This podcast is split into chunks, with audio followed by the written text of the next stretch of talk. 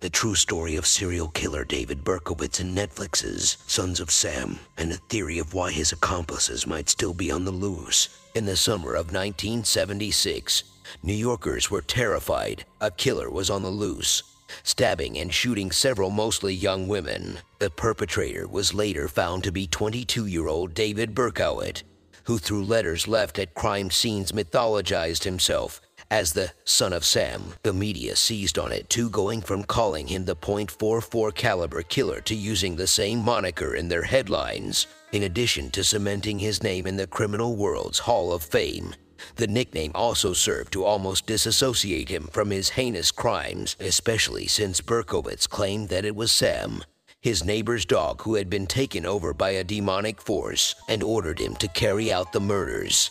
If the strange story sounds familiar to you, that's because the Berkowitz case has already been covered many times in popular culture.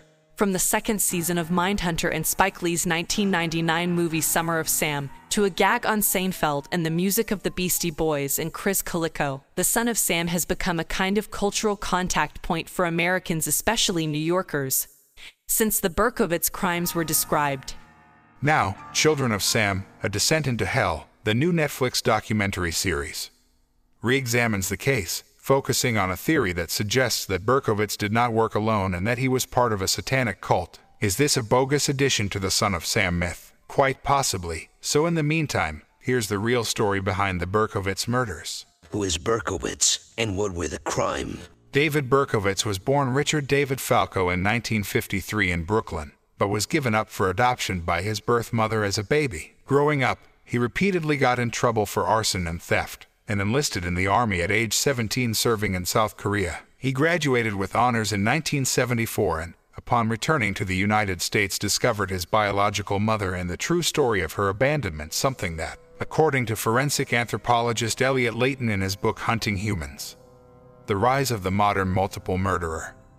It disturbed him greatly and was a revelation that shattered his sense of identity. Beginning in late 1975, Berkowitz began his violent crime streak. He stabbed two young men who survived on Christmas Eve, and seven months later, on July 29th, he shot Donna Lauria, 18, and Jody Valenti, 19, who were sitting in a car in the Bronx. Lauria was killed, but Valenti survived and was able to give the police a description of the killer.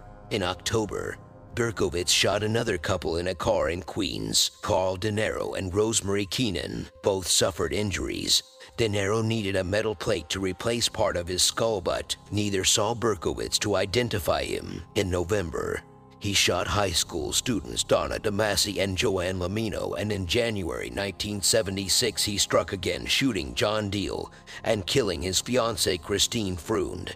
By now, the NYPD was beginning to establish a pattern to the murder, notably that a .44 caliber weapon was used in all the crimes, that the shooter had blonde hair, while another said he had black hair, leading some police officers to believe they were several different criminals. On March 8th, Columbia University student Virginia Voskerichian was shot in the head and died instantly while Alexander Esau and Valentina Suriani were also killed in April.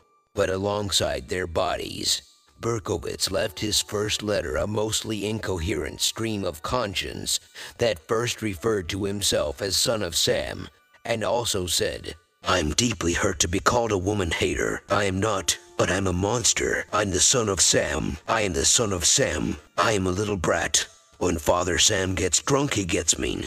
He beats his family. Sometimes he ties me up to the back of the house. Other times he locks me in the garage. Sam loves to drink blood, go out and kill commands Father Sam. Mostly young, raped and slaughtered. Their blood drained, just bones now.